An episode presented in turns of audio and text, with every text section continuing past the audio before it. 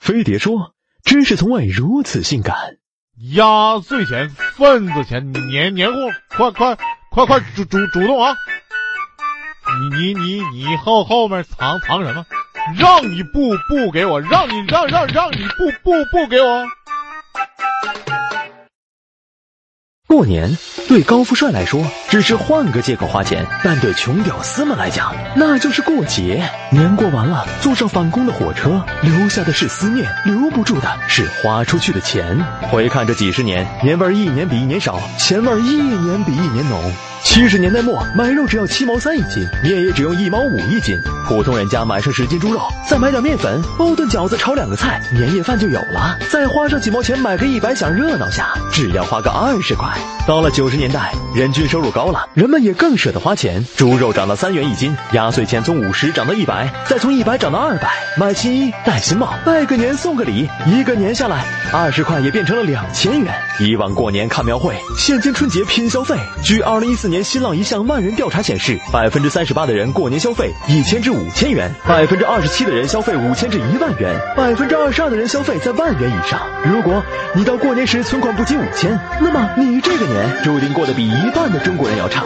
地区不同，人们的消费习惯也不一样。一线城市爱旅游，二线城市爱聚餐，三四线城市爱打牌。据相关调查，福建人民过年最好，平均花费三万零九百一十四元，按一个白领月薪五千算，即使是一年十三薪，过个年就得花去一半的年收入。上海紧随其后，平均花费两万七千六百九十元，帝都人民排行第三，平均花费一万六千五百四十元。过年回家，先问薪水有多少，还问红包有没有。小辈一来，伸手就问你要红包。一人至少给二百，恭喜发财都没听到，钱包就空了。据新京报二零一四春节调查发现，近两成的人光红包花费就两千元以上，六成的人发出的红包比收到的多。好在亲友不给，网上倒是到处发红包，就连看个春晚也有红包拿。在这个人靠面子装，面子靠钱装的时代，走亲戚访领导，带份像样的礼物也是必须的。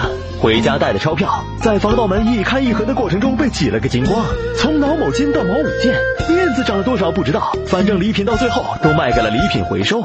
正所谓每逢春节备七斤，节后还要胖三斤。不想一夜回到解放前，省钱是势在必行。在平时注意积累，每月工资固定一个数额攒下来，学学互联网金融投资，收益比存银行高不少。到年底把收益拿回来，本金多了，过年也能轻松一些。当然要选靠谱的大平台，否则本金都拿不回来，整个人更不好了。还有，过年时可以试着送些洋礼物，如德国啤酒、西班牙橄榄油等，包装精美，价格便宜也不失面子。实在不行，举家出门旅行，抛开人情世故，钱也花得更有价值。如今年不像过去的年在过，钱也不像当年的钱金花。出门在外的青年大多苦逼，也就只有过年回家装装逼。只是过完年后，又是一贫如洗，抱着衣锦还乡的梦，默默地开始了新一年的奋斗。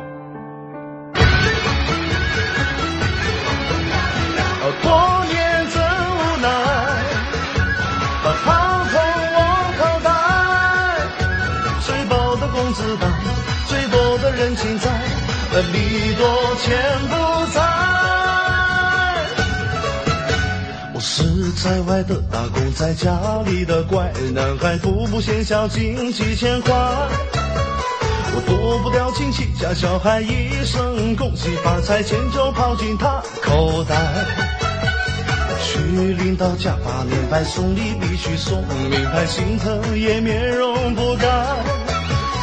同学扎堆婚宴摆，红包成了。买卖，情报里好耍气派，攀比显摆，新年气氛不在。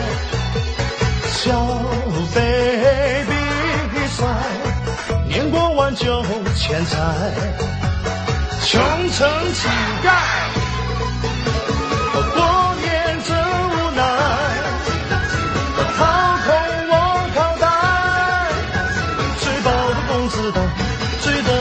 袋，最多的人情债，礼多钱不。